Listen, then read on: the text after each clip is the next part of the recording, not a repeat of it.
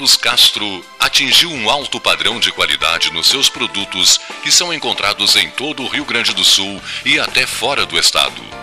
Trabalho fruto da extensa experiência e dedicação tornaram Castro numa referência no ramo de industrialização de carne suína. Experiência esta que vem desde os anos 60, origem no frigorífico Castro. É este mesmo know-how que garante o sucesso dos produtos Castro hoje. O cuidado na seleção suína, a constante atualização de equipamentos e funcionários especializados tornaram Castro uma marca de pelotas com seus produtos de excelência. Você encontra os produtos Castro em supermercados e nas melhores casas de carnes do Rio Grande do Sul.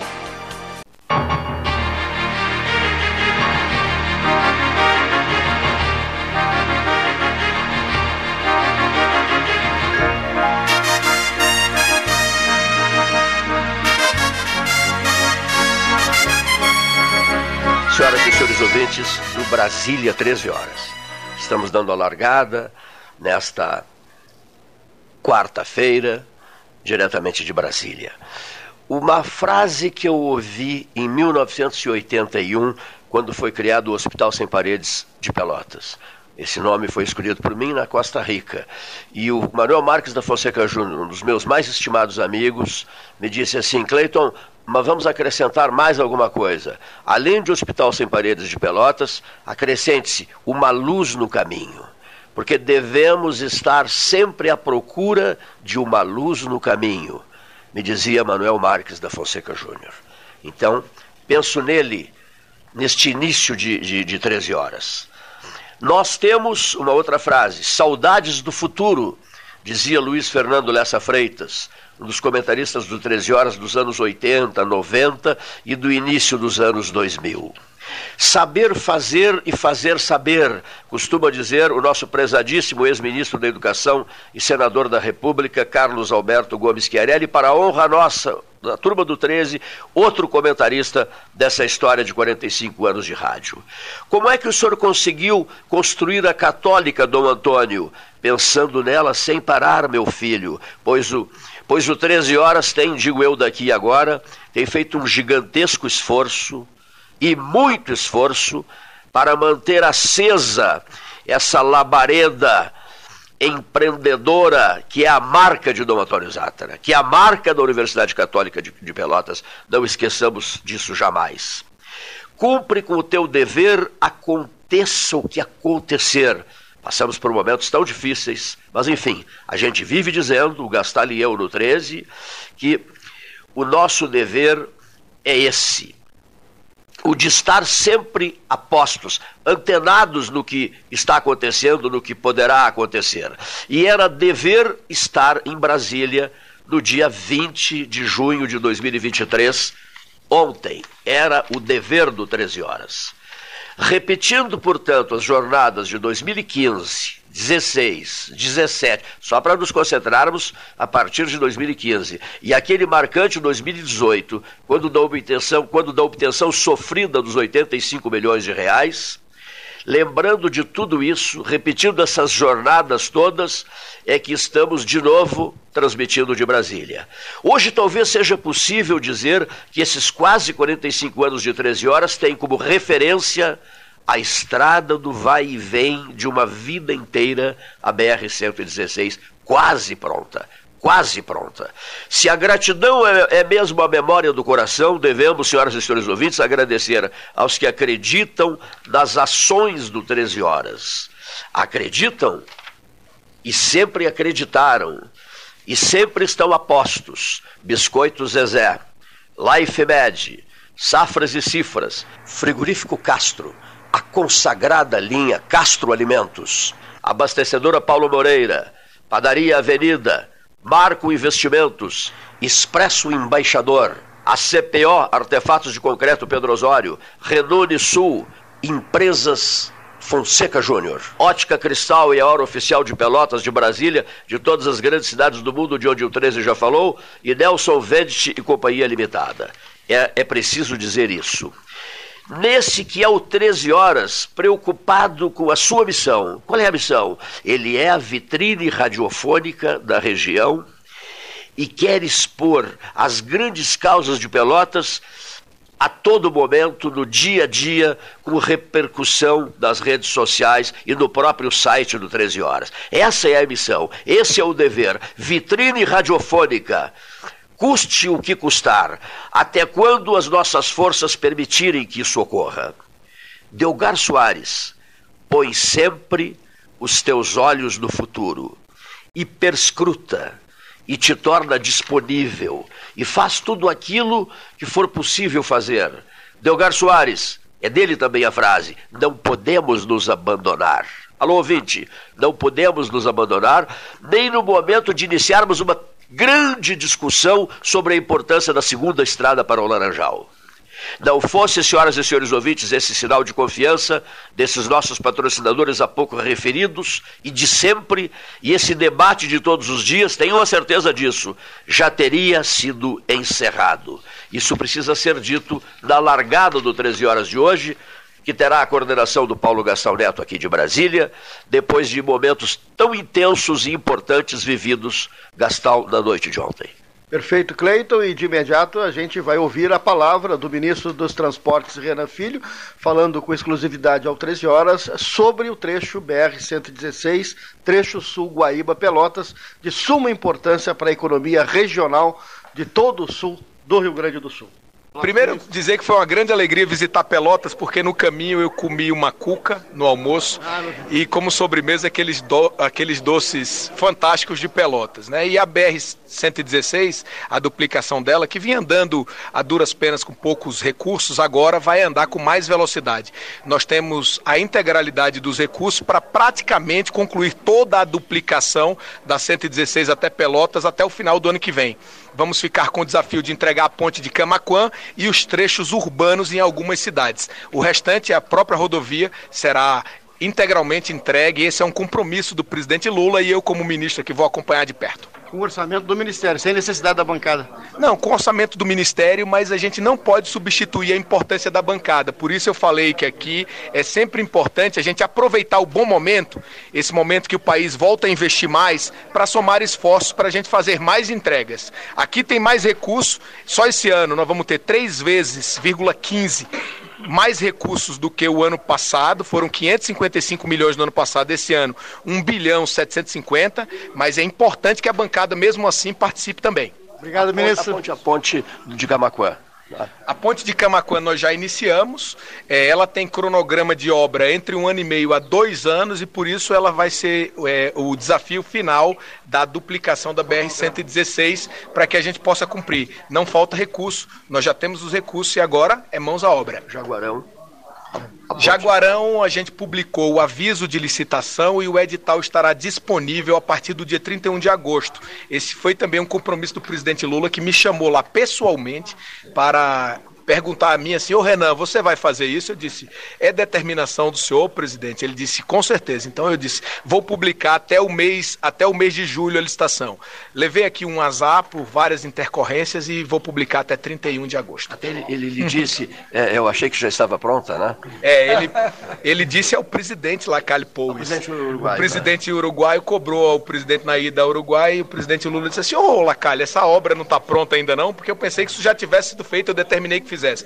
Mas uma série de coisas que aconteceram no Brasil nesse período, agora nós vamos refazer é, é, esse, esse, esse compromisso e fazer esse investimento, que é um compromisso do presidente Lula, porque o Uruguai se ressente bastante dessa união do Mercosul é, e não fortalecer a integração de pessoas e de mercadorias, e por isso é uma contrapartida que o Brasil deve fazer ao Uruguai. O último item, Rio Grande e São José do Norte, tem que ter um pouquinho de paciência, porque eu vi o senhor falar no valor, o valor é altíssimo, né? Um não, milhão, não né? paciência, a gente tem que percorrer o caminho, finalizar o projeto e aproveitar esse bom momento para unir esforços, recursos federais e recursos da bancada. Sei lá, se a, a obra custa um bilhão e meio de reais, é estimativa, porque sim, tem sim. que se fazer o projeto, ainda não há projeto. É, É, mas se o governo disponibilizar 500 e a, e a bancada disponibilizar 200 por ano, 150, isso já garante um horizonte para a obra. Eu acho que com esse diálogo que o presidente Lula exige, federativo aqui do Ministério, e com o apoio da bancada, a gente pode voltar a sonhar em realizar obras. Antes não dava, porque não estava nem andando a 116, não estava andando a 290. Agora tudo voltou a andar e a gente volta a ter esperança. O debate 13 horas, que comemora 45, vai comemorar 45 anos, no dia 6 de novembro, iniciou essa luta toda, o deputado Daniel Trezenciak sempre destaca isso, o deputado Afonso Ram, a mesma coisa, e espera então que no ano que vem, um ano depois dos 45 anos, a BRC seja assunto liquidado, né? Ah, e o ministro vai lá para inaugurar. E o, e o, presidente também, né? É, se Deus quiser, vamos lá para entregar todos esses trechos. Recentemente entregamos 5 quilômetros, em breve teremos mais 5 no trecho que está sendo construído pelo Exército e todo o meu resto. Aí há o debate 13 horas, porque já completa 45 anos e eu tenho apenas 43, menos do que isso. Obrigado. Obrigado. Permite, permite uma parte aqui. Hoje nós temos três deputados da região efetivos, né? Danel, de Pelotas e região, o Alexandre Lindemeyer, né? Há pouco tempo prefeito em Rio Grande, hoje deputado federal, cada um representa um partido, e o deputado Afonso Ram. Então nós estamos. E toda, e toda a nossa bancada. Nós somos cidadão pelotense. Então, na verdade, é o seguinte, né? Estamos todos os deputados também, mas é importante que nós vivemos lá. Nós, nós, nós temos esse engajamento e esse compromisso. Então ficamos muito felizes aí com essa presença. E, e ao 13 horas, né? É, com certeza ao Cleiton Rocha, ao Paulo Gastal, uma salva de palmas e ao nosso ministro aqui pelas obras que vão ser realizadas. Agradecendo pela acolhida, ministro. Uma satisfação mesmo. Vamos fazer aqui, Alexandre, fazer mais uma foto. Presidente da Frente Parlamentar, Afonso Raffer, foi muito produtiva a, a, reunião. Com certeza, né? Notícias muito boas, vou fazer a foto e agora nós seguimos a entrevista. Deputado Afonso Ram, bancada gaúcha, né? no momento que vai fazer também uma foto com o ministro Renan Filho, falou com exclusividade ao 13 horas sobre então essa pauta que é uma bandeira do programa, né? que é a BR-116 da duplicação. Uma reunião a tarde inteira, né? A tarde inteira. Sim, né? Simpaticíssimo ministro. Né? Na, e, no, conhecedor no, da causa. É, e não, e não, não quis ir embora, não quis ir embora, foi ficando, foi ficando e estamos concluindo essa reunião histórica aqui em Brasília, para a qual o 13 horas foi convidado. Perfeito. Na, na mesma sala da reunião com o ministro Quintela anos atrás. Ah, isso mesmo, exatamente, no mesmo endereço da reunião histórica, aquela dos 85 milhões. Né? Saiu satisfeito com a reunião, uh, presidente da Frente Parlamentar, deputado Afonso Ram? Com certeza. Eu estava comentando aqui a importância, primeiro, da mobilização da bancada gaúcha. Né? Agradecer ao Carlos Gomes, a todos os deputados mas também ressaltamos aqui com o ministro que hoje nós crescemos a nossa bancada na região. Né? Todos trabalham, todos nós fizemos votos em todo o Rio Grande do Sul, mas nós temos o carinho né, e a nossa identidade com a região. É, Daniel Treziak, agora reeleito, segundo mandato, deputado Afonso que já estou aí né, com mais mandatos, e agora o Alexandre Lindemeyer. E a gente percebe assim, e nós nos propomos a trabalhar juntos, de fato. Então nós temos quatro anos de agenda e ainda no somatório com os 31 deputados e os três senadores. Então hoje o que foi anunciado aqui pelo ministro Renan Filho, para nós é muito importante. É importante porque a gente vem batalhando há muito tempo sobre essa ótica de fazer, de entregar a, a BR-116 duplicada. Temos o problema dos pedágios, uma luta muito grande de todos nós, mas capitaneada pelo Daniel, né? E agora nós estamos fortalecendo os nossos laços, né?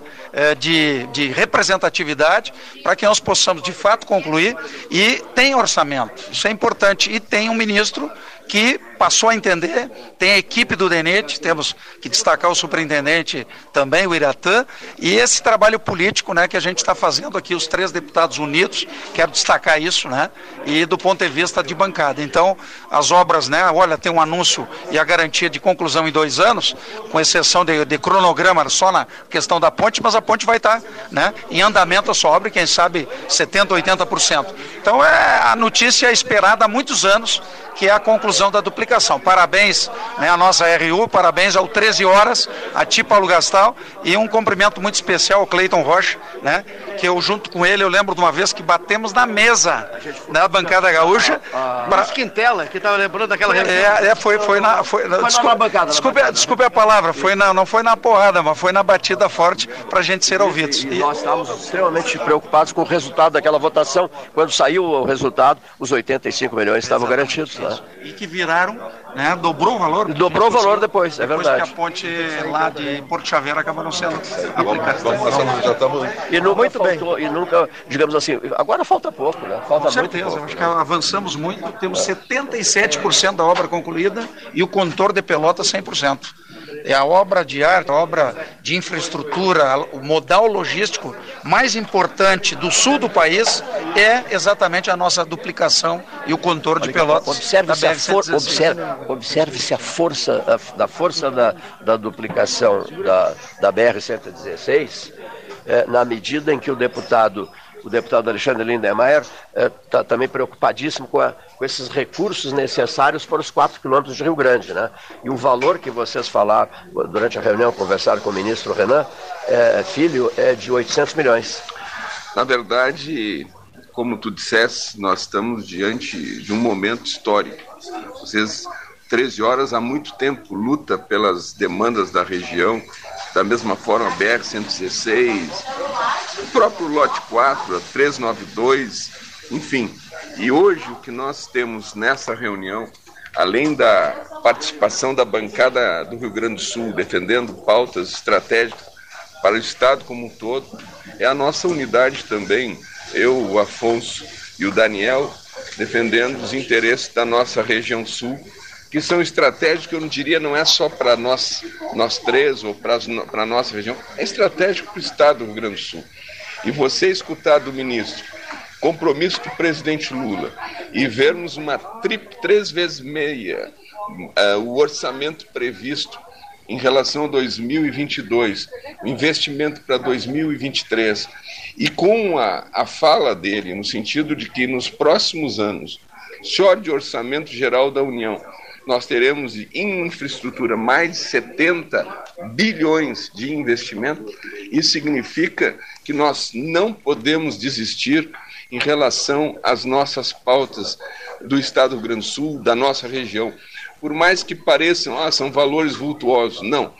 Terá recursos se nós continuarmos no ritmo que o país está de retomada, desenvolvimento econômico, com consequências sociais importantes. Se continuarmos nesse ritmo, nós teremos investimentos possíveis para serem feitos no Estado e na nossa região. Então, muito contente por essa oportunidade e, mais uma vez, parabéns aos, ao 13 Horas, que sempre esteve envolvido lutando por essas demandas que hoje foram tratadas nessa reunião. Grande obrigado, deputado Alexandre. Superintendente do DENIT, no Rio Grande do Sul, engenheiro Iratã, volta a conversar com a equipe 13 horas, depois de uma bela reunião com o ministro Renan Filho aqui em Brasília, e que na, respalda né, o término das obras de duplicação do trecho sul da BR-116 para 2024. Boa tarde, uh, Iratã. boa, boa, tarde, boa tarde, boa tarde, Cleiton. Nós vamos trabalhar tranquilo como superintendente ali, poder fazer as obras no nosso estado, trabalhar com essa parceria com o Ministério, que é muito importante. O ministro Renan sempre com a sua lucidez e clareza de explanação e a, a visão de orçamentar recursos e crescimento da, dos investimentos em infraestrutura. Acho que o ministro Renan coloca muito bem isso e consegue explanar para a bancada toda essa importância e a visão que o Ministério está tendo para que a gente consiga concluir essas obras que ao longo dos anos a gente tem trabalhado tanto com o apoio da bancada gaúcha, com o apoio é, do governo do estado, com o apoio de toda a região, sabendo da importância de uma BR-116 para o nosso estado do Rio Grande do Sul e para o desenvolvimento de toda a região sul do estado, acesso ao porto do Rio Grande. Tecnicamente, é a ponte do, do, do, Cristão ali, de Camacuã, do rio Camacuã, né?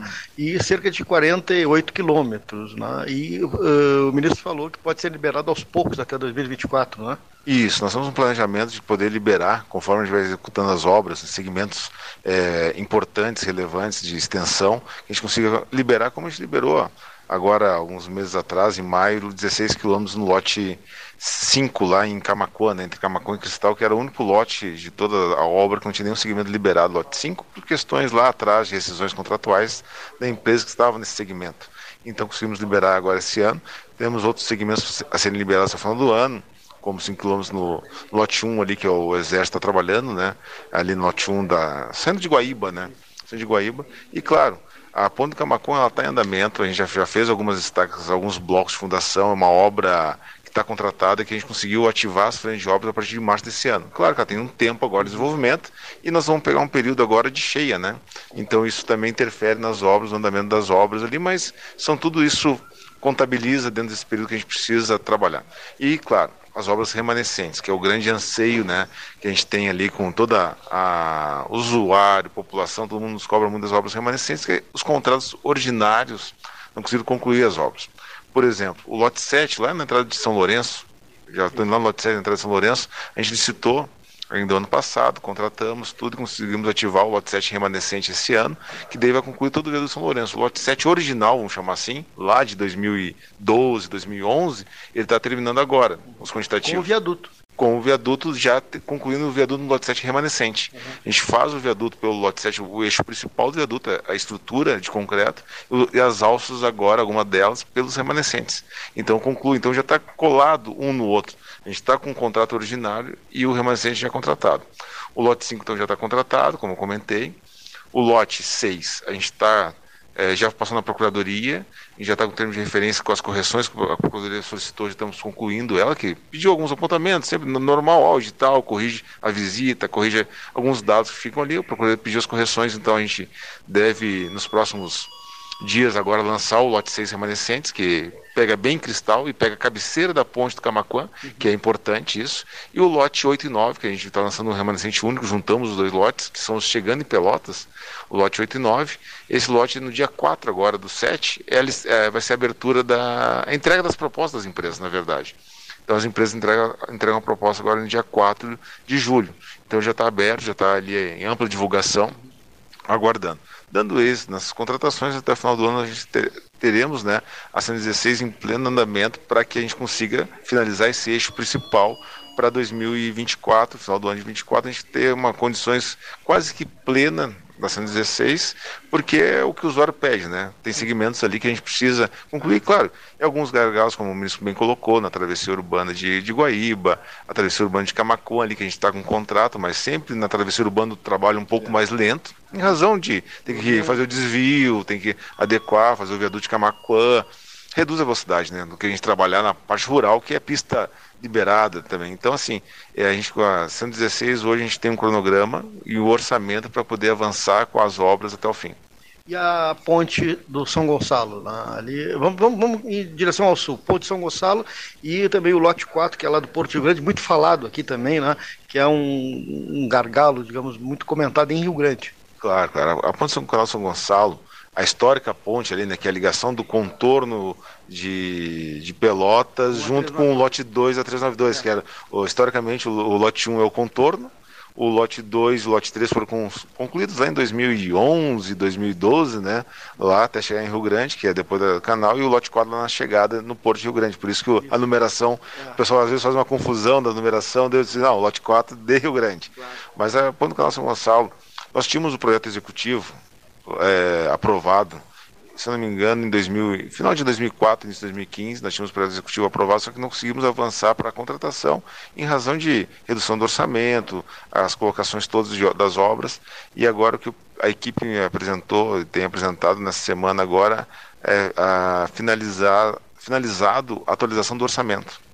Então eles estão finalizando o orçamento, nessa semana agora, estão finalizando o orçamento para a gente poder fazer os atos preparatórios, fazer todos os processos para a gente conseguir licitar até o final do ano o, a ponto canal São Gonçalo. Já que a gente tinha um projeto executivo já, a gente pegou esse projeto executivo lá da época, atualizamos o orçamento, estamos terminando a atualização do orçamento, vendo tudo que é necessário para a gente colocar como licitação, porque ele compõe a 392, né? ele compõe o acesso ao Porto Rio Grande. Então o Carlos Gonçalo é, já está bem, assim, tá bem, nosso no nosso radar a licitação dessa obra até o final deste ano. Eu, eu, só uma pergunta importante: é uma nova ponte? É, uma nova ponte? A ponte que está ali, ela foi toda estudada, foi toda ensaiada. A fundação dela tem que ter algum reforço de fundação, tem que ter alguns segmentos da laje que vai ser desmanchado. Mas como nós vamos licitar ela para o RDC integrado, que é aquela modalidade que a gente pegou no nosso projeto e achou mais interessante, é fazer ele na modalidade RDC integrado, onde a empresa vai apresentar o projeto nosso projeto é da reabilitação da ponte existente. Aquela ponte. É construir, vamos dizer a reabilitação é construir uma nova ponte mesmo, aproveitando os passamentos de pilares, tudo. Mas há, haverá a possibilidade da empresa vencedora fazer uma nova ponte.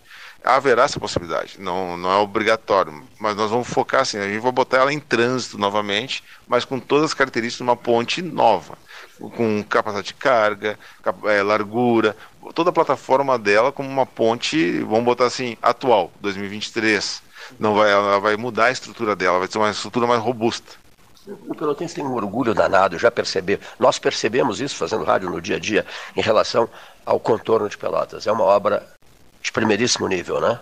Sim, o contorno de Pelotas foi um grande desafio nosso, uma obra com vários viadutos, diversos acessos necessários pela grandeza de Pelotas e pela pujança da região. Isso é indiscutível, né? É uma obra, vamos dizer assim, ela não está exagerada, ela está adequada à região Pena que a gente não tem mais obras dessas ao longo do nosso estado. Ficou um cartão de apresentação de Pelotas, não é? Sim, é, sim. Não. É um cartão de visita não. de obras magníficas. Né? O que, que a gente diz para Jaguarão? Jaguarão. Jaguarão e o lote 4 lá do Porto. Isso, isso. Vamos pro lote Jaguarão, 4. Jaguarão, 13 horas. E Rio Grande, 13 horas. é, programas especiais agora. Vamos lá. O lote 4 lá em Rio Grande, na chegada de Rio Grande. Nós tínhamos da época já o projeto básico que, que o ministro nos pediu já uns meses atrás? Se nós temos projetos, temos que preparar o material para licitação. Então, a equipe se concentrou no São Gonçalo. A equipe é a mesma, infelizmente não tem uma equipe tão grande assim, né? E daí, finalizando o São Gonçalo, a próxima etapa é trabalhar no Jaguarão. É, desculpa, no lote 4. Lote 4 lote 4 Rio Grande, porque essa é a equipe do Rio Grande do Sul, né? A uhum. equipe é mesmo do Rio Grande do Sul. Então a gente vai trabalhar para propor, sentar depois com a diretoria e mostrar os números para eles. O que, que, a gente, qual é o nosso objetivo no lote 4? Ele tem um projeto básico originário pega toda a, assim, a travessia em direção ao porto, né? Pega toda a duplicação, modifica a ferrovia, ajusta tudo. Só que ao longo dos anos a gente percebeu que o acesso aos moles ganhou um grande movimento com, com o TECOM, com toda aquela infraestrutura lá. Então a gente não pode só se concentrar, vamos dizer assim, chegar ao quilômetro zero da 392. A gente tem que dar atenção também ao acesso aos moles. Então a gente está juntando esse compilado de informações para poder mostrar esse bloco de, de obras, que na verdade a gente vai incluir. Muita obra de arte. Muita obra de arte é um segmento é, curto, mas necessário essa obra desse vulto ali. Né? Quantos quilômetros? É, o, o lote 4 ordinário são 8 quilômetros. O acesso aos falando em quase 4, né? Então quase, é, dá, dá, quase 12 quilômetros no total. Então, assim, nosso objetivo é incluir já é, acesso aos moles, tudo, que já tem que deixar, senão vai ficar uma perna ali sem, sem a acessibilidade necessária, né? Nós vamos ficar, então, como é uma obra na região, vamos trabalhar como um todo. Então, o, o lote 4 em Rio Grande, a nosso objetivo é, terminando agora o canal do São Gonçalo, vamos avançar para ele para poder atualizar os orçamentos. E Jaguarão para fechar. E Jaguarão para encerrar o 13 horas de Jaguarão, um especial. É, o Jaguarão é, foi trabalhado pela nossa diretoria em parceria conosco lá. A gente validou. Tinha um projeto também na época, nós citamos em 2015, né? Já estava fracassado Jaguarão. Nós estamos só falando na Ponte Nova, que é o contorno junto em Jaguarão. É, quem indo a Jaguarão, né? À direita é a Ponte Nova, saindo de, de Pelotas Jaguarão. A, a questão do, do, Jaguarão ali, a, nós a, fomentamos é, assim a questão de atualização. A diretoria está atualizando por aqui o orçamento. Já publicou o aviso digital para o dia 31 de agosto. Já informamos que as fontes de materiais e o local não teve alterações, que foi uma das coisas para validar o projeto da época. Nossa equipe foi em campo, verificou que a pedreira está lá, as fontes de materiais, o traçado, é, por ser plantações, né, não foi alterado, não teve ocupação populacional. Então a gente validou os dados do projeto original, encaminhamos para a diretoria que está atualizando o orçamento com dados preparatórios para publicar os dados é, de licitação 31 de agosto. Ah, um pouco de paciência. Eu entendi isso pelo valor citado pelo ministro Renan. É, falou em um bilhão e. Quanto foi? Um bilhão e trezentos? Um, um bilhão e meio. Um bilhão e meio para, o, para, para a futura ligação Rio Grande São José do Norte. Aí já é mais complicado, né? Isso. Essa é uma, vamos assim, dentro do. do Isso é de tempo. É, de tempo. O que acontece? Lote 4, a gente tem o, o, vamos dizer assim, o projeto básico e a sinalização do, do IBAMA, da gente aproveitar a licença da 392, entregamos já os dados para o IBAMA, e pegar essa licença da 392 e ir até o quilômetro zero e atender tudo. A passagem a seco, a gente precisa fazer um ERIMA, precisa fazer projeto, está alguns passos atrás. Esse passo tem que ser dado ao longo dos anos, ao longo do desenvolvimento do lote 4 em obra, esses passos necessários, são necessários dar. primeiros passos. Né? O ERIMA é um é. trabalho longo, tem Sim. que ter ó, campanhas de, de, de ambientais necessárias, o valor do investimento é alto, mas tem que chegar na fase de projeto para lá na frente se discutir a questão de prioridade de obras. Mas é, até, até o projeto, o investimento não é tão alto. A gente precisa ter o um projeto para depois debater o que, que é prioridade. Ainda mais uma pergunta em relação ao Jaguarão. O impressionante o que nós recebemos de perguntas sobre as pessoas até achando que é impraticável, que é impossível, então depois veio a promessa do presidente uhum. e é essa ponte de Jaguarão, por tudo que ela representa, o aspecto histórico, por tudo mais, né, o senhor diria, de 1 a 10, ela está muito bem encaminhada, né? Está muito bem. Na verdade, sim, fazendo uma comparação, fazendo um, um paralelo, por ela já ter o projeto básico lá da época, a gente poder aproveitar todos os elementos. Já tem a licença ambiental, nós temos a licença ambiental dela. É a licença prévia, o IBAMA tem, a gente está até atualizando ela, mas já temos. Então a gente já avança, não precisa ter aquele EIA-RIMA que eu comentei lá do, da, do é, todo esse estudo ambiental. Então já tem a LP, já temos o traçado aprovado, já temos muitas, muitas coisas para que ela possa avançar, que na verdade a empresa, quando ganhar a licitação, como vai ser para aquela modalidade que a gente chama de RDC é, integrado, né, que é a empresa faz o executivo, a gente fornece os elementos básicos, traçado, tudo ela faz o executivo, ela está bem à frente. Então, assim, ela consegue ter uma perspectiva de início de obra a médio prazo, após a licitação.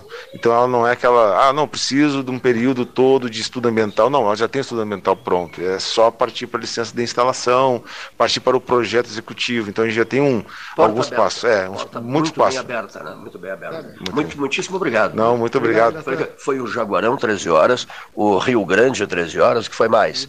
Camacuã 13 horas, Camacuã 13 horas, BR 116 13 horas. É importante, mas é muito bom poder esclarecer e deixar Acho que essa participação da, junto com a imprensa local, a imprensa que tem essa divulgação que vocês têm na região e acompanha essa obra desde a, podemos chamar da pedra fundamental ou da reta escavadeira fundamental. É então, assim, acho que é, que é bom para esse esclarecimento e vocês conhecem essa obra muito bem. Então é bom de conversar com pessoas que têm esse conhecimento do empreendimento que conseguem chegar no ponto e explicar para o ouvinte. Muito Só legal. falta o champanhe e o bolo. obrigado, engenheiro Iratã, superintendente do DENIT no Rio Grande do Sul, aqui no 13 horas Brasília, nesta terça-feira, né, que acompanhou a reunião da bancada gaúcha com o ministro Renan Filho, né, reproduzindo nesta quarta-feira né, aqui de Brasília.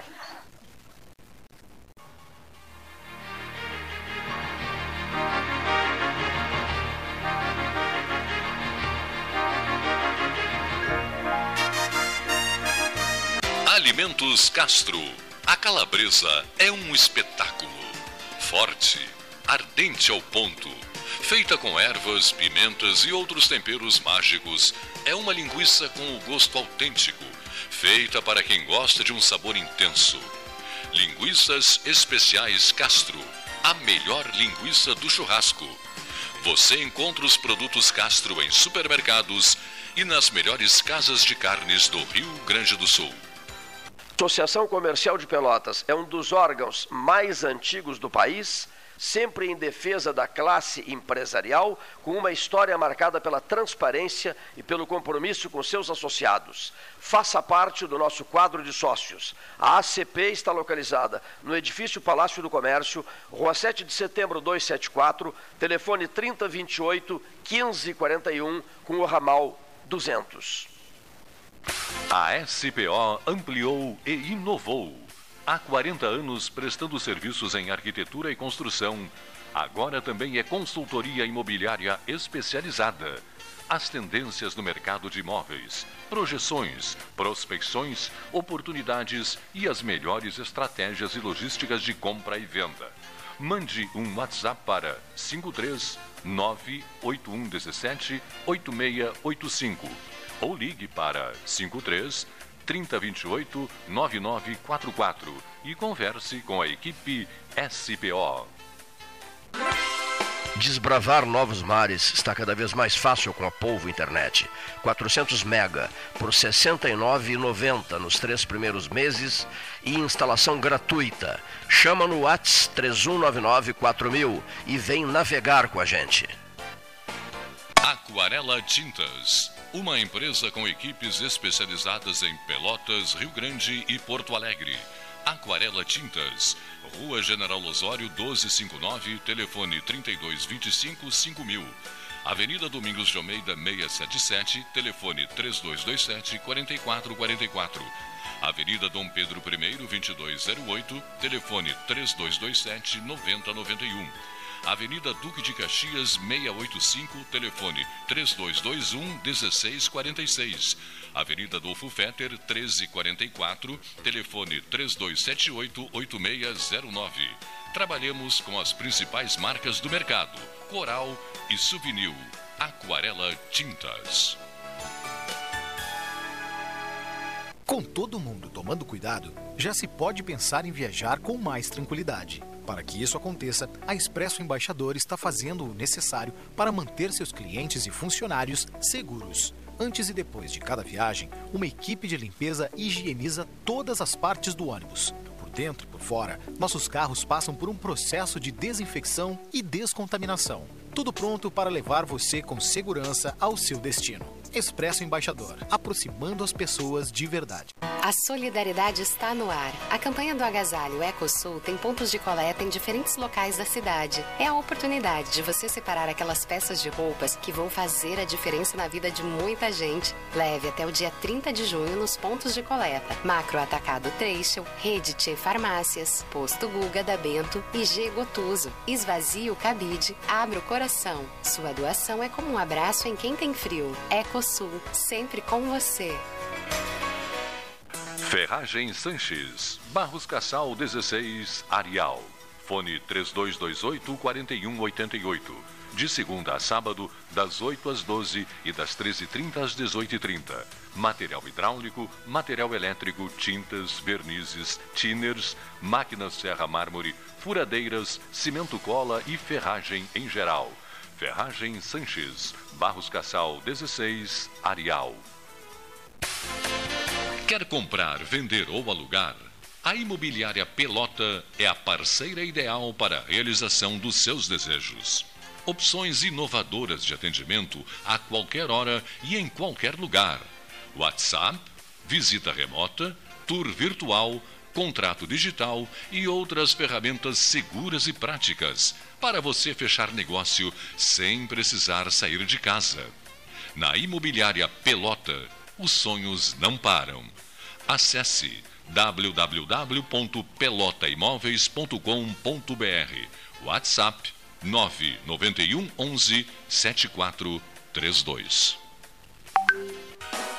Gás Marrinhas 981 47 93 29 WhatsApp e 3228 2428 Encomende o Gás Marrinhas, o endereço de Albano Borges Marrinhas e Lázaro Marrinhas. Minuto Simers. O Sindicato Médico do Rio Grande do Sul representa e defende os médicos sob todos os aspectos em prol de adequadas condições de trabalho e valorização profissional. Além de oferecer assessoria jurídica, contabilidade, plano de saúde e diversos benefícios. Associe-se ao Simers e tenha defesa 24 horas. Ligue 51 3027 3737. Chega de disputar o sono com o seu colchão. Escolha ter uma noite divina com essas promoções. Conjunto Box Casal Atena, conforto macio com molas pocket ensacadas em 12 vezes de 165. Conjunto Box Casal Era, conforto firme com molas Max Spring, também em 12 vezes de 165. Tudo com pronta entrega. É só na Life Sleep Comfort, em Pelotas, Rio Grande e Porto Alegre. Conta Universitária Banrisul. Cashback e muitas vantagens. Abra a sua pelo aplicativo. Tchê, tu não tá achando que desperdiçar água é brincadeira, né? Isso é tão cringe, meu. Mano, o Sanep trabalha pra água chegar na casa de todo mundo. Não faz igual a Dalberto e economiza, tá? É muito feio jogar água fora. Sim, desperdício tá com nada, né? Economize e ajude o Sanep a cuidar do nosso futuro. Sanep, água, esgoto, drenagem e resíduos sólidos. Me poupa, tchê? Ótica Cristal. Crediário, cartão ou cheque, a vitrine do calçadão da Andrade Neves. A Marque Mais recomenda. Folhado doce, mignon ou pão de mel. O gosto de biscoito caseiro é tradição. Biscoitos Zezé. Carinho que vem de família há 55 anos. Unimed Pelotas. O melhor plano de saúde, com urgência e emergência 24 horas. Venha conhecer o Riviera Condomínio Clube em Pelotas. O loteamento conta com mais de 40 ambientes. O empreendimento tem piscina térmica, spa, quadras de tênis, cinema, espaço fitness e restaurante. São mais de 137 mil metros quadrados de área verde e uma infraestrutura completa para a sua família. Visite o nosso plantão de vendas na Avenida Ferreira Viana, número 2065 e saiba mais. ACPO Empreendimentos. Realize agora. Panemio. Alimentos saudáveis e conveniências. Osório, esquina Rafael Pinto Bandeira. Teleentrega 3225-2577. 28 de junho de 2023. Palácio Piratini. 13 horas. Direto do estúdio da Legalidade. No ano 45 do 13H. Genovese Vinhos. Delicateces. Produtos de marca. A qualidade de sempre. Ligue 3225 7775. Doutor Amarante 526. Visite a sua Genovese Vinhos.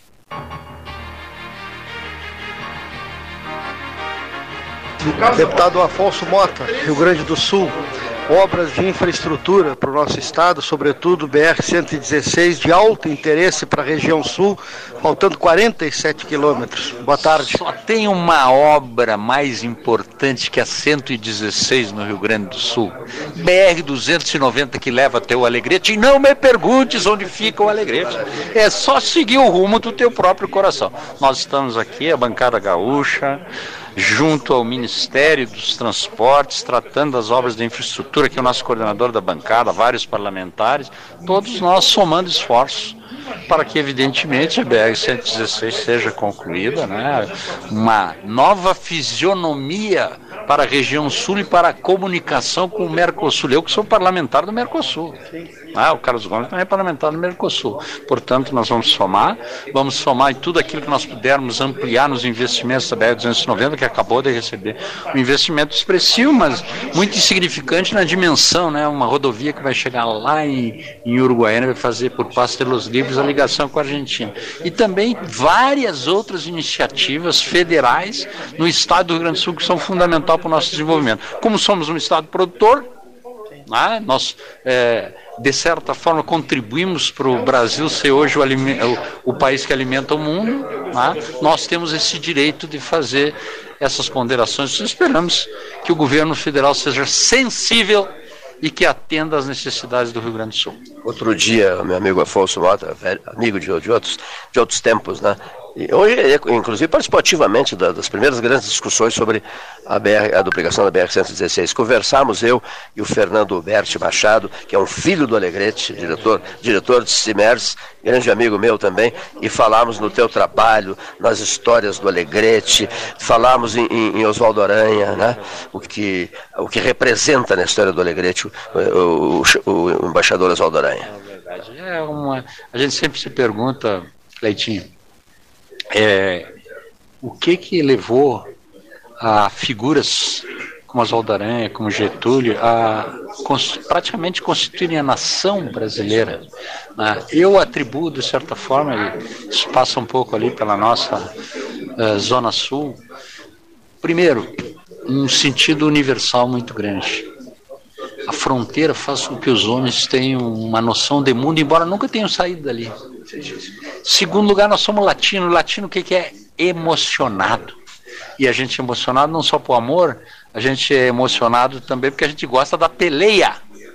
Né? Fora da emoção, eu aprendi que fora da leitura não há salvação, mas fora da emoção também não. Então isso nos leva a, a, a sonhar, tentar transformar os sonhos em realidade, que é o caso da 116, né? Que hoje é uma realidade, né? Uma coisa, se a gente for pensar com todas as mazelas, com todos os problemas. Faltam 48 quilômetros. É, é uma coisa extraordinária, né? Para o Rio Grande do Sul. E nós queremos que tantas e tantas 116 se repitam pelo Estado. E sobre ah. os nomes sobre os quais falavas, quer dizer, João Neves da Fontoura, meu Deus, o brilhante. João Neves era padrinho de batismo do Mozart Vitor Russumano, meu amigo Mozart Vitor Russumano. José Antônio Flores da Cunha, meu Deus do céu. Olha, Batista Luzardo. o notável Batista Luzardo.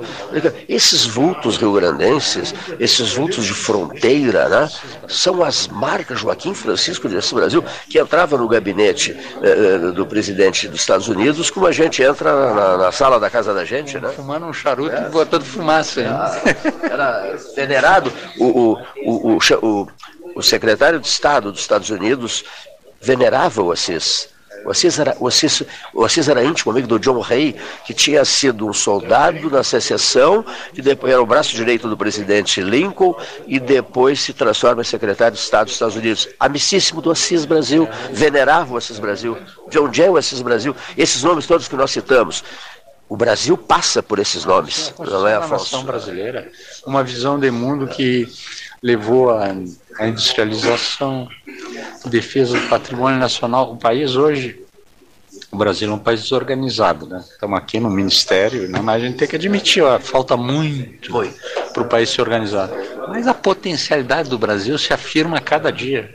Hoje, com a sustentabilidade, Pode ter as mazelas que tiver, não há país do mundo que tenha hoje contribuição na sustentabilidade maior do que o nosso país. Só sustentabilidade seria suficiente para acabar com a desigualdade no Brasil, porque isso é um ativo, isso é um patrimônio.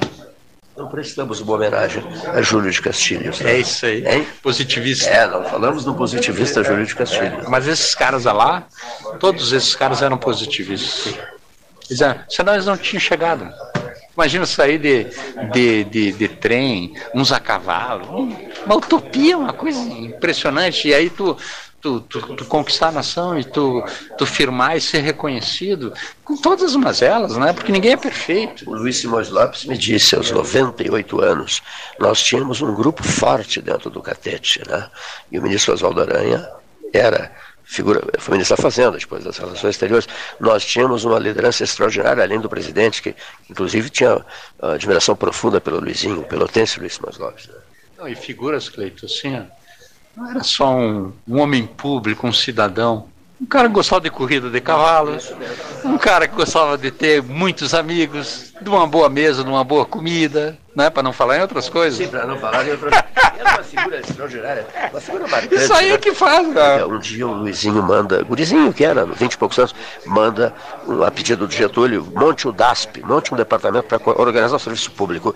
E o Luizinho, gurizinho, 20 e poucos anos, ele me contando isso, eu tenho gravado isso, dizendo assim, é, mandou todos os ministros de Estado, senhor ministro, por favor enviar é, o mais radante possível a relação de, dos seus funcionários, funcionários do Ministério, cargos de confiança, etc, etc.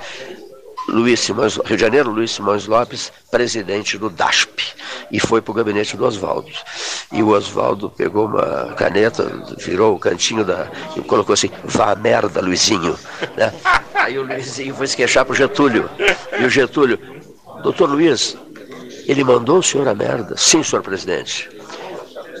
O senhor deve algum, algum grau de subordinação ao, ao, ao, ministro da, ao ministro da Fazenda? Não, presidente. O meu órgão é independente. Departamento autônomo do Serviço Público. O senhor foi? O senhor foi a merda? Não, senhor presidente. Então está resolvido. Isso era Oswaldo Aranha, Getúlio, Luiz Simões. Deixa eu ouvir o deputado. Obrigado. Um Obrigado, deputado. Deixa eu ouvir o deputado ouvir o Bom Gás outro deputado frequentador da mesa do 13 horas, aqui ao lado do, do Cleidon Rocha, deputado Elviro Bongás, um momento importante para a infraestrutura do Rio Grande do Sul, sobretudo para a BR-116, o trecho sul. Boa tarde. É, boa tarde para todas as obras do Rio Grande do Sul. Né? Quero te saudar, é uma honra sempre poder participar com você, estar presente ao vivo lá, sempre muito bem acolhidos. E nós colocamos a PEC da, da transição, que nós votamos à época, nós colocamos é, vários recursos eh, em dezembro para que pudessem se fazer obras no Rio Grande do Sul deste ano. E são trajetos muito estratégicos, né, que é a duplicação, a conclusão da duplicação. Também tem uma outra linha muito importante que é da 290, que também precisa ser duplicada. É, e, além disso, outras obras, como a conclusão em Porto Alegre, que nós estamos trabalhando, para as alças na segunda ponte do Guaíba, que também interessa muito para a região sul, porque eu vim uma vez numa situação dessas do sul, e aí eu cheguei aí estava com a ponte interrompida, né, quando estava exatamente na, na passagem dos navios, na atual ponte, e a conclusão dessa ponte é fundamental, eu lembro quando a presidenta Dilma começou essa obra, passou o governo Temer, passou o governo Bolsonaro, não concluíram, o Lula vai concluir, colocando as alças aqui, a conclusão em Porto Alegre, mas que precisa resolver o problema da habitação em Porto Alegre, para que esse trajeto. Então, de todas as formas, a região sul, como todo o estado, vai ser muito bem servida né, com as obras que o governo federal vai fazer no nosso estado. Temos um trecho lá no Porto do Rio Grande chamado Lote 4, né? você está acompanhando, são cerca de 8 quilômetros que precisa ser duplicado, também está incluído nesse, nesse programa e que é fundamental. Essa BR-116 ela junta com a 392, contorno de Pelotas, que é uma obra do, do segundo governo do, do, presidente Lula, começou no primeiro, e esse lote 4 também é um entroncamento importante, né, que está incluído nesse, nesse, nesse programa. E nós temos muitos projetos que estão incluídos, outros que ainda serão anunciados, que serão anunciados ainda. A única coisa que me dói na, naquela região quando ando é muito pedágio, um pedágio muito caro. Essa é a única coisa que eu não gosto. Eu acho que esse sistema de pedagiamento é muito caro porque quem fez a obra foi o Estado brasileiro. Então as empresas para manutenção vão cobrar tão caro? Então acho que esse é um debate que a sociedade tem que fazer. Mas com certeza teremos pelo governo Lula muito interesse em concluir várias obras importantes para o nosso estado. Obrigado, deputado Elviro Bongás. E na sequência das entrevistas com o deputado Afonso Mota e também uh, com o deputado Elviro Bongás, nós vamos ouvir trechos da reunião e que foi presidida pelo ministro dos Transportes, Renan Silva, junto com a bancada gaúcha, e que teve o 13 horas entre os convidados dessa reunião realizada no Ministério dos Transportes. No Ministério esse ano, é a duplicação da 116, por exemplo, é, ali que liga Porto Alegre a, a, a, Pelotas, foi a obra que mais recebeu recursos esse ano em pagamento. Né? A obra está andando bem, eu até estive lá com, com o superintendente Iratã é, algum tempo atrás. É, teremos entregas, temos também concessões. Eu vou somente fazer, falar esse primeiro quadro, né, dizer que é uma satisfação estender, mesmo que virtualmente, a bandeira do Rio Grande do Sul, na presença da bancada federal. Dizer que ali aquele quadro ele é muito representativo, porque é, aquele quadrinho amarelo ele mostra que o ano passado o Rio Grande do Sul recebeu por parte do governo federal um investimento de 555 milhões. E esse ano nós temos um orçamento de 1 bilhão 750 milhões de reais, é, o que vai garantir uma disponibilidade 3,15 vezes maior do que a disponibilidade do ano passado. Isso é bastante representativo, né? é um desafio para nós aqui do Ministério dos Transportes é, fazer uso desse, fazer bom uso desse recurso. Só uma comparação, todos os recursos do ano passado são, men é, é, é menor do que o que nós temos somente para manutenção esse ano. O ano passado a gente teve 555, repetido, e para manutenção esse ano a gente tem 703, e para obras novas de construção e de adequação de capacidade, a gente tem 1 bilhão e 46. Eu destaco a 116, destaco as pontes que estão em construção com a Argentina, e a ponte que nós vamos iniciar é em construção para o Uruguai, no Jaguarão. Destaco é, é, o complexo de Charlau né? e, a, e, a, ponte sobre o Rio dos Sinos, que também é uma obra, um investimento muito significativo na saída é, para o norte de Porto Alegre, né? para a subida da serra, uma obra importante. Então, é, dito isso, eu vou passar aqui a palavra ao Eduardo Praça, que ele vai fazer uma, um overview rapidamente de todas as obras que nós estamos empreendendo no Rio Grande do Sul, para a gente ouvir a opinião da bancada. Eduardo. Boa tarde a todos. Como a gente falou, o Rio Grande do Sul é uma, um estado que a gente tem muitas ações é, em andamento. A gente já teve lá já duas vezes, né? ah, tanto na 116 como em Uruguaiana.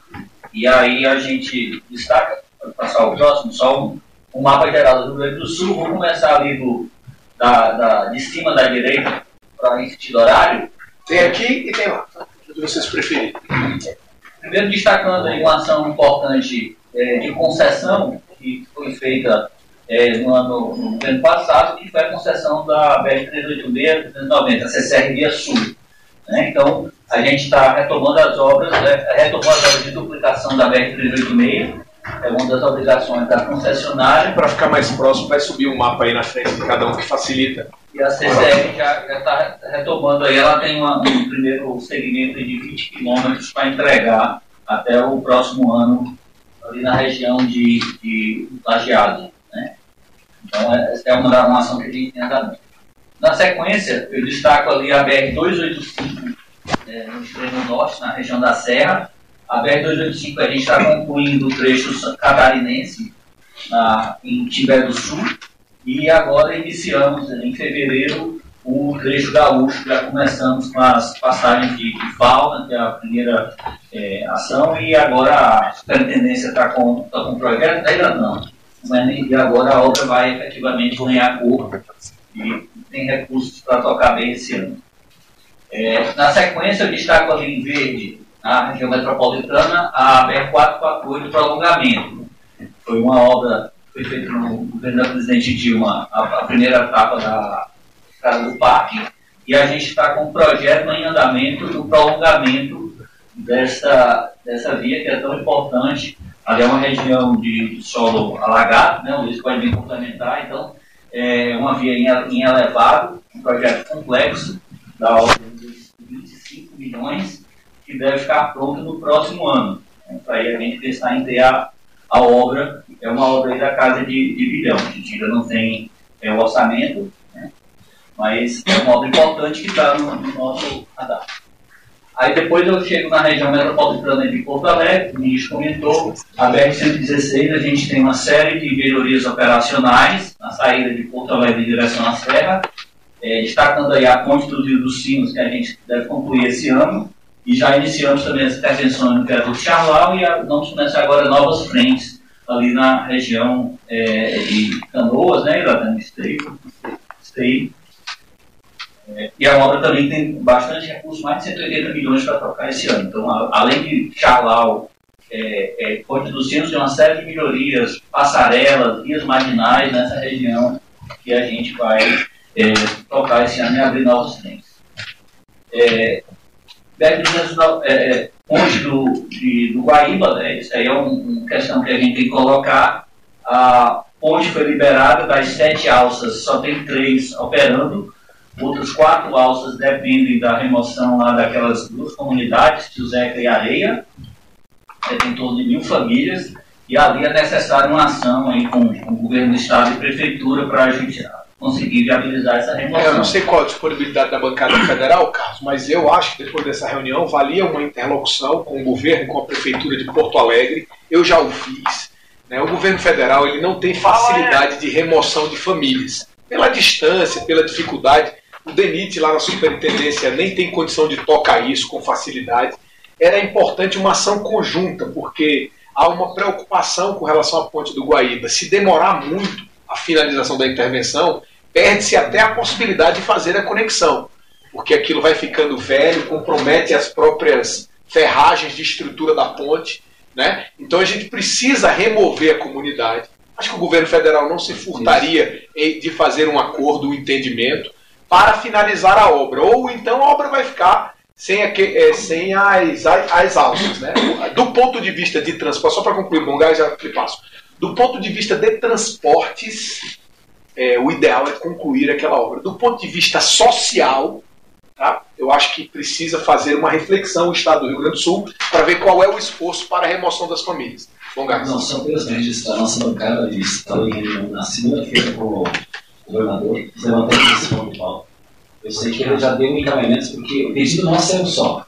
Tem o governo do Estado, junto com a Prefeitura de Porto Alegre, que tem experiência para lidar com a habitação. E nossa compreensão é uma só.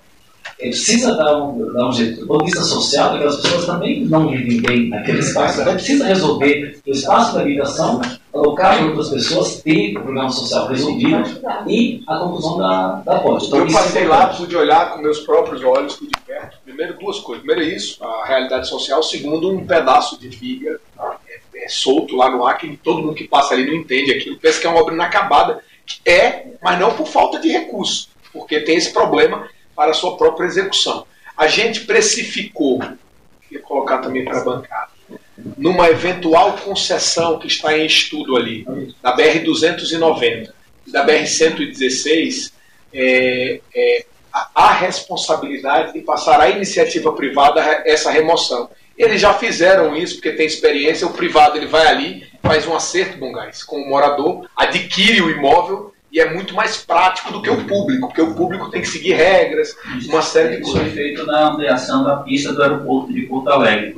Sim, da Fraport, tinha 200 famílias e a Fraport fez... A Fraport recebeu no, no leilão a responsabilidade de remover as famílias. Essa pode ser uma alternativa. É, Vila Dick? Vila Dick. Vá adiante, Eduardo. Acho que aqui ficou claro, mas eu acho que essa era uma coisa importante, Carlos ao final dessa reunião, se a bancada pudesse é, nos ajudar, eu acho que é uma, uma troca importante. Vamos lá. Bom, na sequência de uma grande obra, né? Inclusive a, a bancada tem uma, é, uma frente parlamentar em prol da aplicação da BR-116, Afonso é, preside.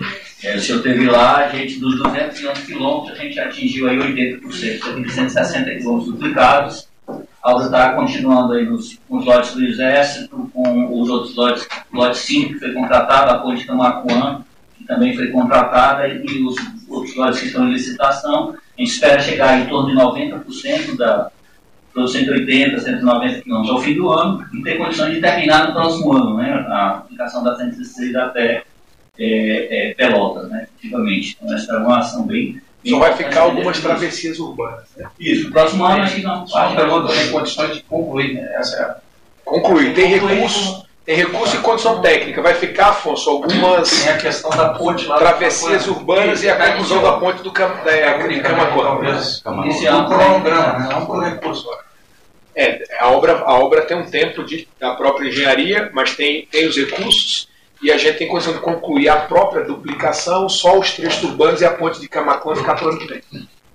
Adiante. Na sequência de Pelotas, a gente concluiu o contorno de, de Pelotas ano passado. Tem uns projetos, é importante destacar que tem uns projetos nos pleitos da bancada é, com relação ali à, à, chegada a Rio Grande. Né? Tem o lote 4. O lote 4, que é o acesso à ponta de Rio Grande e a travessia seca que a gente tem de viabilidade, anteprojeto, e aí pode trabalhar isso para os próximos anos. É na 392. Isso, na 392, já, já, já chegando a Rio Grande, que é o grande porto é, do Estado. É, na sequência, compromisso do, do, presidente Lula, que a gente deu mais um passo importante essa semana, né, o aviso de estação do, do edital da ponte de Jaguarão.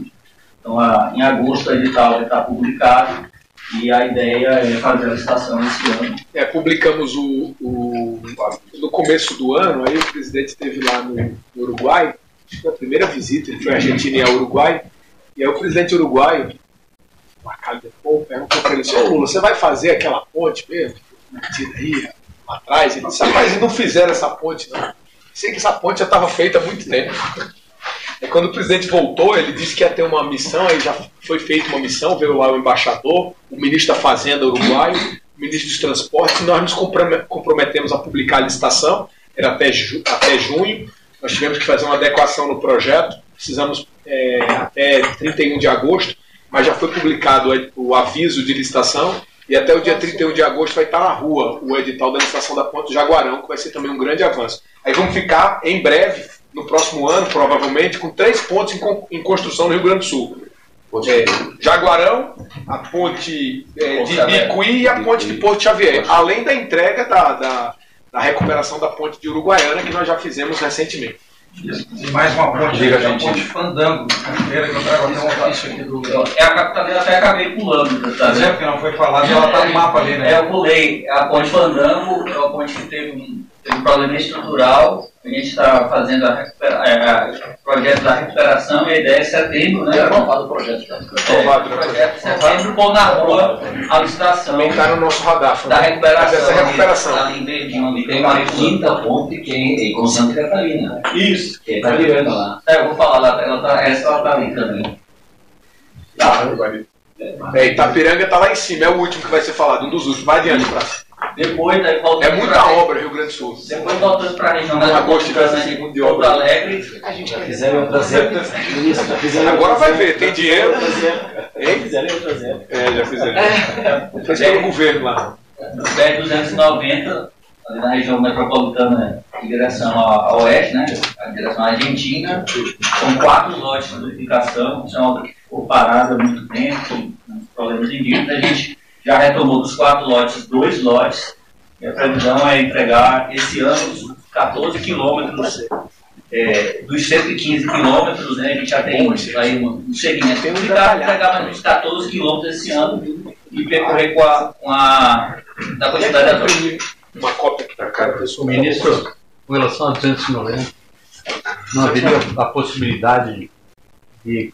O comprometimento é a ligação lá com a Argentina, né? E até Uruguaiana, né? É, da gente fazer um investimento no restante do projeto. A gente está fazendo um estudo para a concessão de todo o trecho da 290. Ela é uma rodovia muito grande para duplicar, né? É, não é um ambiente fácil de duplicar todo o trecho, mas é um corredor muito estruturante e ele está sendo concedido. Daqui a pouco a gente vai falar das concessões. Ele está num estudo de em, é, para a concessão do BNDES. Aí nós vamos ver, é, do ponto de vista é, é, privado, o que fica de pé, o que, que a gente pode fazer de recurso público, e a gente vai conversando sobre isso. Mas esse primeiro trecho, é, ali de Pântano Grande até, até Porto Alegre, até Eldorado, né, que é na região, na grande Porto Alegre, ele está andando, vai andar agora porque tem recurso, a obra foi retomada e a gente está estudando o restante. É, com recursos públicos, a verdade é que, é, por exemplo, quanto é essa obra aí de em Iratã, quanto é a, a 290? Só esse trecho desses quatro lotes? 800 milhões. Só esses quatro lotes, 800 milhões. Se a gente fizer uma conta rápida, pelo menos seis vezes ali, aquele pedacinho vermelho para chegar em Uruguaiana. 115 115 até Uruguaiana são quantos? 600. Seis vezes mais, seis vezes. Então é uma obra ali para a duplicação integral, seria uma obra entre 6,5 e 7 bilhões de reais. Talvez seja a rodovia que dê mais recursos para o país. Não, o fluxo turístico é, é, paga fácil. Não só esse, isso, né? Não, mas ó, veja bem, isso é, isso é verdade, mas o problema é que o país, em todo o investimento ano passado, todo o investimento, deputado, ano passado, todo foi 7 bi. Ano passado. Sim, mas Esse ele ano... não vai fazer, não vai fazer em um ano, né? Não, vai então, fazer em não, 10 nessa, anos. Mas... Nessa etapa nós vamos, já estamos fazendo. Eu acho que dessa maneira vamos fazer. O ideal o ideal para agilizar, para a gente colocar as coisas dentro assim da nossa geração, ou de uma década, porque você imagina que a 116 está quanto tempo? Né? Para colocar assim no horizonte de uma década, que é o que a gente faz em concessão, a gente está estudando esse projeto. Mas ela é muito estruturante. A gente tem, a, gente tem a previsão. Iratan, qual é a previsão de cronograma físico-financeiro dessa obra? Essa obra? Dá 290, mas 290. Assim, se tivesse de de todas. Não, mas só da 290. Para a gente fazer exercício é. desses quatro lotes, a gente tem todos os ativos, a gente consegue fazer em prazo de três anos, com o que ele já executou lá no trecho. Agora, qual é o problema? Ele pode fazer em prazo de três anos, agora o problema é que as obras no Brasil precisam ser casadas com o fluxo financeiro. Ao longo dos últimos anos, por exemplo, fala um pouco, Iratan, aí, o que, que você tinha para medir e o que você teve o ano passado para os deputados compreenderem como é a realidade, né? Claro, claro. Desde o início das obras, nós tínhamos tomando todo o orçamento até hoje, 150 milhões, que é praticamente o orçamento que nós temos esse ano para executar a obra. Então, a 290 foi a obra que menor teve fluxos de caixa ao longo de todo o período. Por isso que ela não teve desenvolvimento. E esse ano a gente conseguiu. Não consegui entender como é que é o fluxo de caixa anterior a esse anterior, ano nos últimos 10 anos de orçamento foi, foi o somatório deste ano de 2023. Então, esse, isso é uma coisa muito relevante, porque é, eu tenho dito sempre às bancadas, é, é, com, muita, com muita calma, porque, porque assim, é, na política hoje em dia todo mundo se divide muito, e a política, bom gás, é muito polarizada, e eu digo sempre o seguinte, que muitos assuntos dividem, mas a infraestrutura ela une, integra. Todo, seja o cara de direita ou de esquerda, ele tem interesse no avanço da infraestrutura. Agora, é, o, que, o que, que isso é importante colocar? O ano passado, o Brasil inteiro, Brasil inteiro, ou seja, investiu 1 bilhão e 400 milhões de dólares em obras, em transportes. E o Uruguai investiu 1 bilhão de dólares. Então, assim. Parte substancial do dinheiro no jogo. É, pode ser. Vamos, vamos, mas, mas vamos a gente, dar uma alternativa. Mas a gente não tem jogo, né? Então, assim, a gente tem que jogar outro jogo.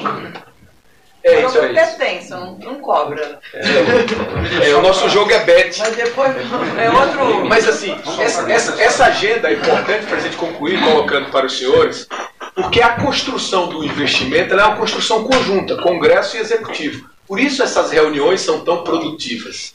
E, e assim, é, é esse modelo que a gente tem que avançar. Vá adiante, Praça.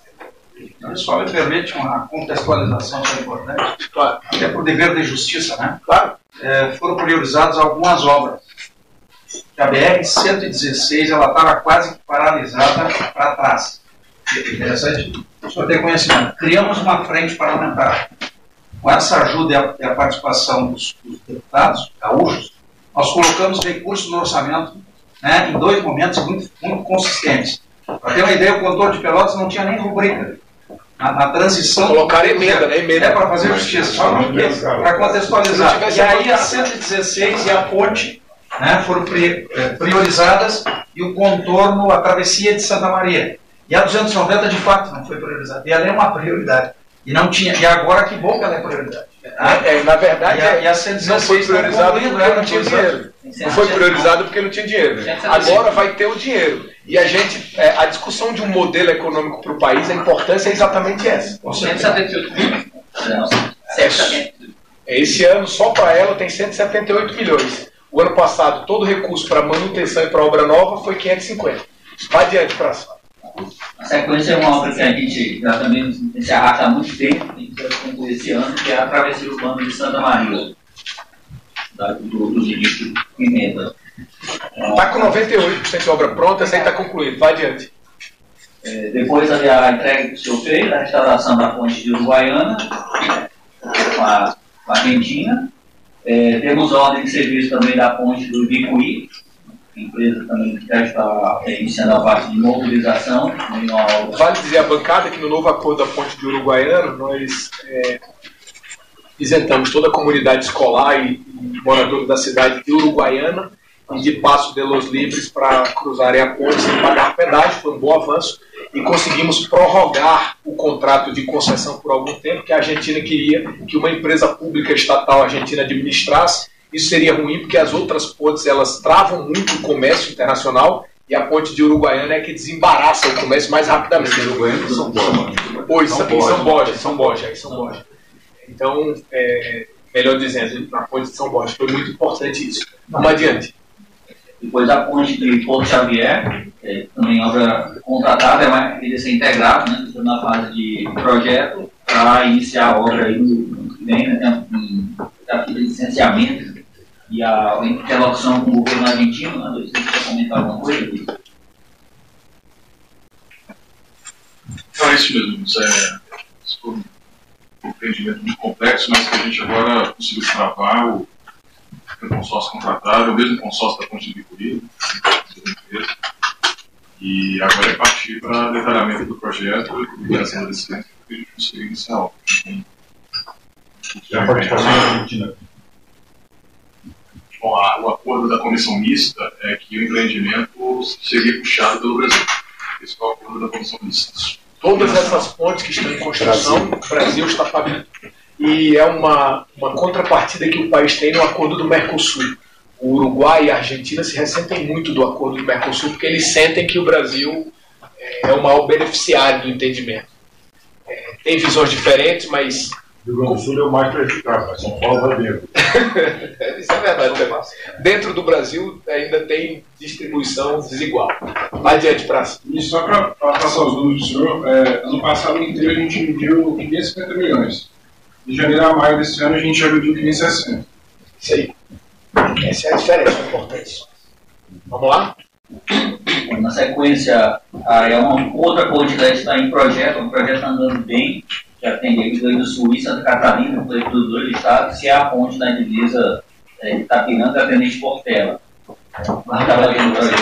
Barra do Guarita. Mais precisamente. Isso. Que é o inteiro. Depois aí nós temos ali a Juí, né, a adequação da travessia urbana de Juí, também outra demanda daquela região ali do, do noroeste do estado. A gente publica, tem tá, projetos, publica edital em agosto, setembro, publicação de edital. Né? É, agosto. E, por fim, outro, outro projeto importante é o trecho de Erechim a Passo. Nós estamos também com um projeto em andamento da, da pavimentação. É um, trecho, um não pavimentado da BR-103, talvez o único trecho da BR-103 é, não pavimentado e agora a gente está fazendo projeto para ter condições de obra no próximo ano. Pronto, eu acho que a gente demorou até um pouco mais que a ideia inicial, porque fizemos uma discussão sobre alguns pontos. Eu queria passar imediatamente a, a palavra aqui ao deputado Carlos Gomes, que foi quem solicitou a, a reunião e é o coordenador da bancada gaúcha no Congresso Nacional, na Câmara dos Deputados, eu presumo, no Congresso como um todo, no Congresso Nacional, para que ele possa fazer a intervenção inicial e depois abrir para os demais deputados colocarem as suas intervenções. Eu queria dizer que eu estou acompanhado aqui da diretoria do DENIT, né? O Fabrício Galvão é o diretor-geral do DENIT, é, o Luiz Guilherme é o diretor da área de planejamento de projetos, o Fábio é o diretor de infraestrutura rodoviária, e o Iratã, os senhores conhecem, é o superintendente lá, e o Leonardo Ribeiro é o secretário nacional é, de ferrovias. O Eduardo, que apresentou, é assessor do gabinete do ministro. Então, passo a palavra ao deputado Carlos Gomes. Ministro, primeiro quero lhe agradecer, o senhor quer ser chamado como Renan Filho ou Renan Júnior? Renan Filho. Renan Filho, obrigado, é, ministro. Cumprimentar aqui a nossa coordenadora Ana Ortiz, coordenadora adjunta, Afonso Mota, o seu Moreira, Daniel da TV, Alexandre Lindemeyer, Bongás, é, Afonso Ran e o Mota, tem os dois. Tem alguém que não citei? Bom, em nome também do Fabrício e o Zé também. O Zato está no banheiro. Ah, o deputado Zato. Também. Em nome do, do Fabrício e do Iratão, cumprimento toda a sua equipe técnica que nos acompanha. É, primeiro, ministro, quero agradecer por essa atualização é, que o senhor, sua equipe fez para a bancada gaúcha, que para nós é importante até porque veio com uma informação é, adicional e, e, que nos dá felicidade, alegria de que o aporte, né, ele aumentou substancialmente para a continuação das obras. Embora é, não tenha algum prazo, como disse a Ana, de conclusão de alguma delas, mas pelo menos nos dá o alento de que essas obras não ficarão paradas, estão seguindo o seu curso e, quem sabe, logo ali adiante a conclusão é, delas por ordem. É, também, ministro, nós gostaríamos de saber com o senhor se há disponibilidade do Ministério, e o senhor disse, usando o exemplo da ponte do Guaíba, em que nós podemos fazer essa articulação entre o município, o Estado, para que possamos fazer a remoção dessas famílias, né? E aí também tem que fazer um levantamento desse custo para saber quanto custaria essa remoção e é, como poderia juntar esses recursos e concluir assim é, a obra, liberar né, o caminho para que ela possa chegar à sua conclusão. E usando esse exemplo da ponte, é, nós, é, durante algum tempo passado, é, essas obras, por exemplo, do Guaíba, chegou um período para que não parasse essa obra, a bancada gaúcha teve que fazer aposta para que ela não parasse. Também a 116, um, um, um pouquinho para 290 mesmo, não avançando como nós gostaríamos, até porque não tem como priorizar tudo. Chegamos a destinar recursos para ela e tantas outras que estão em andamento no Rio Grande do Sul. E nós gostaríamos de saber com Vossa Excelência, dentro desse, dessas obras estruturantes, e que a bancada gaúcha, dentro do valor é, que compete à bancada destinar, é, se para cada um milhão que nós destinássemos para as obras, se o Ministério poderia fazer uma contrapartida até para nós potencializar a execução dessas obras. Era um, para nós é importante porque logo ali adiante a bancada vai se reunir para discutir critério de destinação de recursos e a, a sua resposta para nós é muito importante que poderá ser é, decisiva para que a bancada possa ter ou não essa compreensão de destinar mais recursos para obras estruturantes. E também, já para passar a palavra para meus colegas, eu quero lhe informar que existe um projeto é, em, não digo em andamento, mas pelo menos no radar, para fortalecer essa união Mercosul, uma, mais uma ponte ligando a Argentina, Porto Soberbo, El Soberbo, e fomos provocados pelo vice-presidente da delegação do Brasil, o deputado Celso Russumano, de que no FOSEM existe recurso, cerca de 80 milhões de dólares, para investir em obras. FOSEM, aonde FOSEM é o fundo é, do Mercosul. Tá? E aí nós. Infelizmente eu não comando esse. Né? Mas se vier um dinheirinho para cá, infelizmente, beleza. infelizmente não, mas deixa, deixa só para o senhor compreender. Só para o senhor compreender. Então existe recurso para uma nova ponte. É, conversei com o governador Eduardo Leite, porque se fosse depender da recurso da bancada gaúcha, isso só seria liberado para o ano que vem, e em torno de 5 milhões, 4 milhões para fazer o projeto, porque o, o FOSEM é, não prevê o recurso para o projeto, e sim exclusivamente para a obra. E aí o governo do Estado, é, conversando com ele, se disponibilizou a fazer o aporte. Porém, existe uma contrapartida, eu acho que não faz melhor, de 15% do valor da obra para que ela saia. Aí entra a questão que eu queria me consultar se seria possível, ela fica em torno de 25 milhões de dólares, tem recurso no fundo, mas precisa de uma contrapartida mínima para o fundo. Tá? Eu queria me consultar, é, caso tenha essa disposição para uma nova ponte. Então, demais de agradecer e passar a palavra para os colegas que pedem inscrição para fazer algum questionamento. É, deputado Alexandre Neymar e depois deputado Afonso Mota. Então, esse foi o trecho da reunião do ministro dos Transportes, Renan Filho, anunciando efetivamente com recursos, que é o mais importante, né? a diferença do anúncio de maio do DENIT eh, para o de hoje é que hoje há a confirmação efetiva dos recursos para 2023 e 2024, já incluídos no orçamento e que então a, finalização do trecho Guaíba Pelotas será efetivamente concluído em 2024, durante o ano que vem, segundo o ministro Renan Filho, nesta reunião que aconteceu em Brasília com a bancada do Rio Grande do Sul e que movimentou aqueles que estão efetivamente comprometidos com esta bandeira que é indutora do processo econômico regional, tanto para o Porto do Rio Grande, tanto para o caminho do Mercosul e tanto para os, interesses de Pelotas, com a ligação com a capital totalmente duplicada. Então, ser 13 horas em especial aqui de Brasília, nesta quarta-feira, um dia bonito, um dia quente, 26 graus nesse momento aqui na capital federal, Brasília, e retorna amanhã a partir da 1 e 5 da tarde, Pelotas, 13 horas, Rádio da Universidade Católica de Pelotas. Uma boa tarde.